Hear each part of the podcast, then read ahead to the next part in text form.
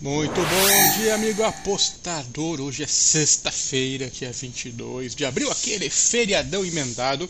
E você sabe, né? Sexta é dia de basquete, porque o futebol não tem tanto jogo assim.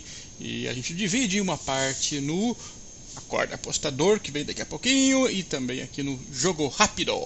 Vamos falar do basquete norte-americano que se encontra no momento na fase dos playoffs, mata-mata, sete partidas quem ganhar quatro primeiro leva.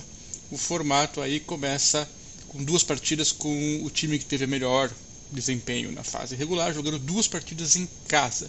O time é melhor, joga duas em casa, deveria ganhar as duas, né? Mas não é isso que tem acontecido. Vamos olhar aqui os confrontos de hoje à noite. Começando com Atlanta Hawks contra o Miami Heat. O Miami Heat era o time favorito e ganhou as duas. Ganhou as duas jogando em casa. A primeira partida foi um atropelo, 115 a 91. Aí 15, 26, 24 pontos de vantagem, né? Bom, o, o Miami ganhou os três primeiros quartos aí, o que deu um, sossego para poder perder o último, inclusive controlar o placar.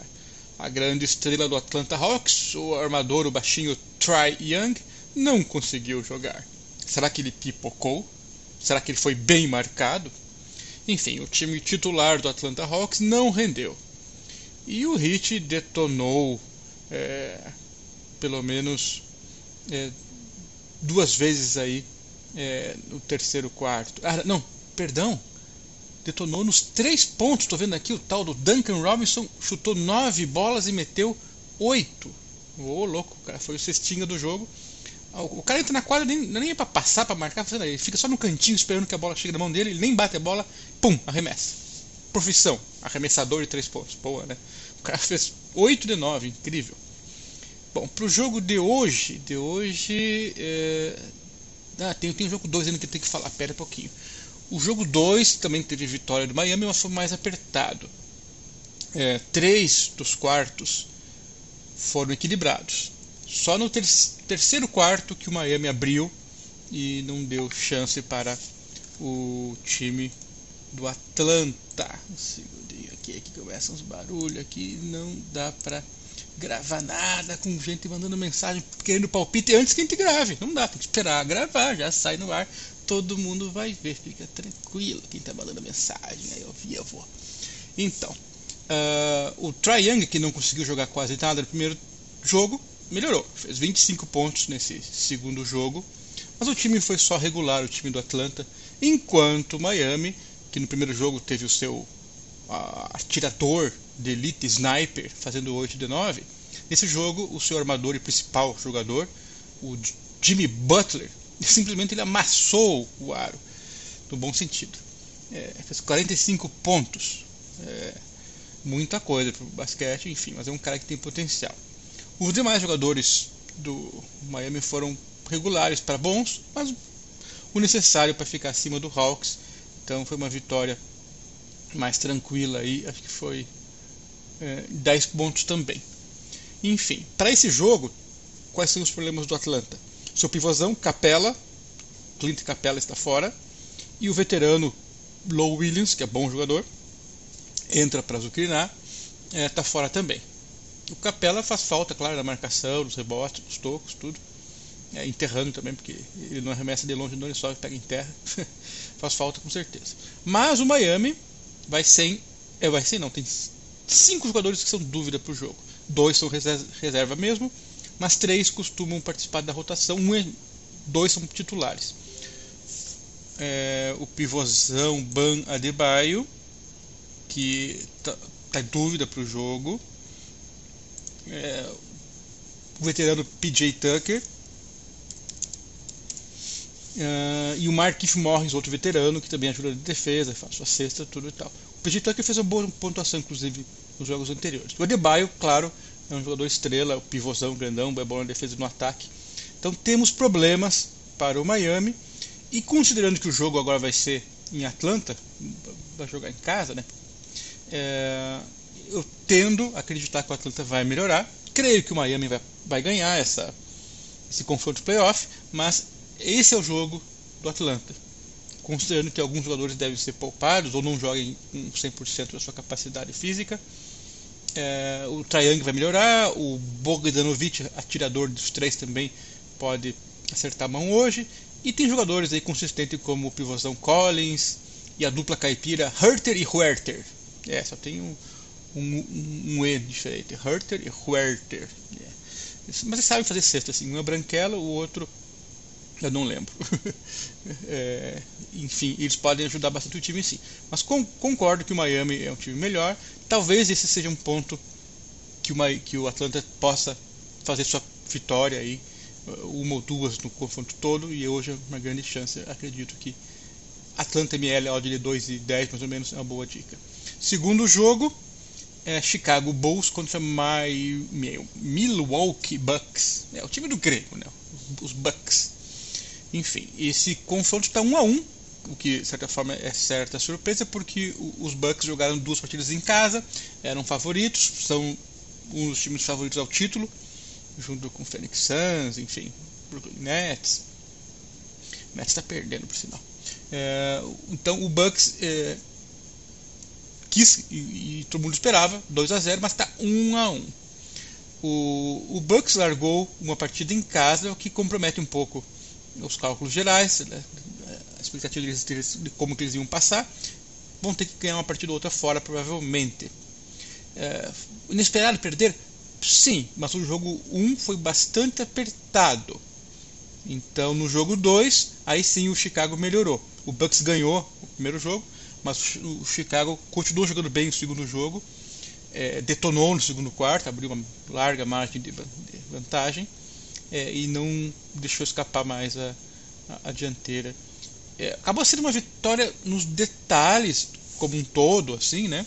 Só que jogando fora contra um time melhor e manter atuando de igual para igual e um pouquinho melhor, e ainda com um cara metendo 41 pontos, que é o DeRozan, que realmente pode fazer isso, e ele, após jogar meio mal o primeiro jogo, ele falou: Eu vou detonar. E detonou, incrível. E o Chicago tem o Vucevic ainda que é bastante consistente, atuou bem pontuou bem nas duas partidas. É, é um time que merece é, estar nos playoffs e lutar por passar de, de, fase. Ainda assim, eu considero no geral o, o, Bucks melhor. É, e nesse jogo, mesmo sem o Chris Middleton, o mercado dá favoritismo para o Bucks, jogando fora e sem o seu segundo melhor jogador, que pontua bem, uma máquina de fazer cesta dos três pontos, Middleton. Ou seja, uh, o mercado considera que o Bulls ganhar foi um acidente de percurso que mesmo em casa eles vão sofrer. Eu considero sim o Bucks um time com melhor elenco, melhor formação. O banco do Chicago não me convence muito. É, acho que eles vão sofrer e vão perder as séries. E hoje? Ah, hoje vamos apostar neles porque o Middleton está fora? Não, eu vou no Bucks porque essa linha que o mercado coloca aí me, me leva a crer também que é, a minha ideia de que o Bucks é melhor mesmo fora e mesmo sem um pontuador é, é, é o certo a gente pegar e, continuar pegando sempre que tiver Bucks acima do 1,70 todos os jogos dentro de casa eu devo pegar a não ser que tire o grego Então eu vou de Bucks ML, ou seja, Moneyline para vencer a 1,73. E para encerrar, New Orleans Pelicans contra o Phoenix Suns. O Pelicans chegou ali como que não quer nada, foi indo pelas beiradas, talvez nem fosse para os playoffs, estava disputando, foi. Teve troca de jogadores do meio do caminho, chegou o McCollum, que estava no Portland, é, pontua bem sempre, né? apesar que não defende nada provavelmente. É, e chegou e ganhou um jogo lá em Phoenix, contra o favorito Phoenix Suns. Os dois jogos iniciais foram em Phoenix e o Phoenix está 1 a 1 só porque perdeu. A série está empatada 1 a 1 né? Surpresa o Pelicans conseguir isso. É... O Pelicans para esse jogo está meio completo é... e o Phoenix Suns não. O seu principal artilheiro, o Devin Booker, vai ficar uma semana fora. Complicou a coisa para o time que era para ser favorito ao título. Será que o Pelicans em casa vão se aproveitar? É, basquete tem isso, né? Tem tudo isso. Bom, no, logo de cara no primeiro jogo desse confronto, o Phoenix Suns, um time completo, o Devin Booker estava em quadra ainda, foi surpreendido de cara assim, e perdeu. Do Pelicans, o Brandon Ingram meteu 37 pontos e o McCallum também meteu mais de 20, 25.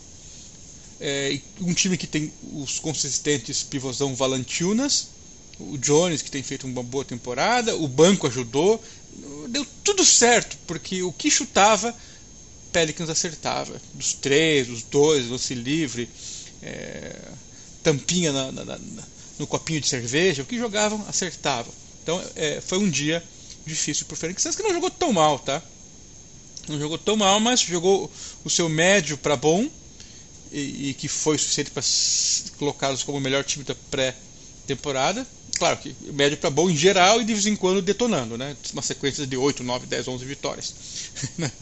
Falando que médio é razoável para eles é porque eles estão jogando muito bem no nível bem alto, então eles mantêm aquele nível. Só que o Pelicans jogou muito acima. É, eu vi gente apostando no Pelicans muito porque o, o, o Ingram está tá um momento excepcional, tá, tá parecido com o Jamoran. Difícil marcar o cara, muito ágil e leve. E meteu 37. Já no segundo jogo, marcaram melhor o Brandon Ingram. O, Maca o McCollum do Pelicans ainda continuou metendo bola, tudo, né? É, mas a defesa em geral do Suns melhorou é, e fez com que o, o Pelicans errasse tudo. Ao contrário do primeiro jogo, o Pelicans acertou tudo, agora erraram tudo. Então o jogo foi, foi um domínio tranquilo do Suns. É, apesar que no Suns, o destaque, destaque negativo que eu tenho que falar é que o Jay Crowder não fez nada em dois jogos e jogou seus quase 30 minutos. E é um cara que entra como titular, mas tá meio veterano, tá com alguma coisa errada aí. Então hoje nós temos o, o Fênix sem o Devin Booker. E será que sem Crowder de novo? Ele joga, mas não faz nada. Enfim, como um elenco geral, me preocupa o banco de novo do, do Pelicans. É, acho o um time mais completo. E o mercado também acha isso, mesmo sem o Devin Booker. Mesmo caso do Bucks, o time jogando fora, sem um jogador excelente, artilheiro. É, vai sobrar só o Chris Paul para comandar o time, que jogou bem o segundo jogo na vitória também. E é muito consistente. Então, a tendência é que muita gente vai puxar a aposta para o Pelicans e eu vou ao contrário, eu vou insistir no time de Salcado, eu vou no Phoenix Suns, porque eu considero que também acima do 1,70 todo jogo eu vou apostar pelo elenco. Pô, mas o Devin Booker faz falta. Ok, eles vão botar um cara que faz menos pontos, mas que talvez marque melhor lá atrás. Então não é tanta coisa assim, eu imagino. São minhas dicas para esta sexta-feira do basquete. É isso aí, valeu, até mais. Obrigado, tchau.